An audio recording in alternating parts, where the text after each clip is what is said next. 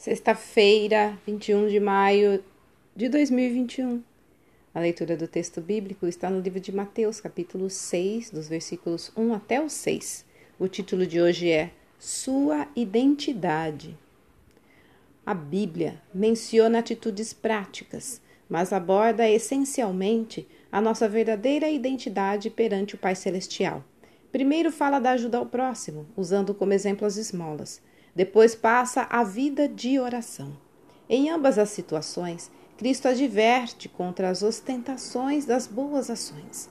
A conclusão que tiramos dessas instruções sobre a prática de nossas obras para com o próximo e para com o próprio Deus é a verdadeira identidade espiritual de uma pessoa e não se revela no que ela faz ou aparenta ser diante dos homens e nem diante de si mesma.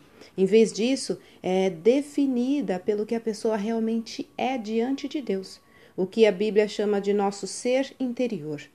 Este alerta de Jesus é extremamente apropriado, útil e necessário, porque na maioria das vezes nossa tendência é buscar valorizar o exterior e não o interior, a forma e não o conteúdo o símbolo e não seu significado.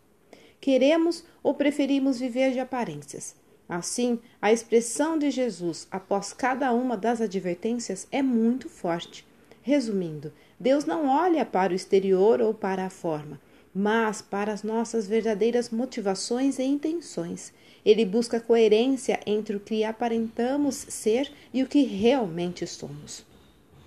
Uma expressão muito popular quando queremos chamar a atenção de uma pessoa sobre uma verdadeira identidade é: quem você pensa que é? Pois bem, com suas exortações, Cristo está dizendo: você não será quem aparenta aos outros e a si mesmo de seus gestos, atitudes ou palavras e não corresponderem com o relacionamento íntimo e sincero que você pensa ter com Deus. Para ser realmente aprovado por Deus, é preciso deixar que o Senhor nos transforme de dentro para fora, para que assim o que mostramos esteja em harmonia com o nosso verdadeiro caráter. Olha, Deus conhece e pode transformar nossa verdadeira identidade. Texto retirado do presente diário da Rádio Transmundial, edição 24.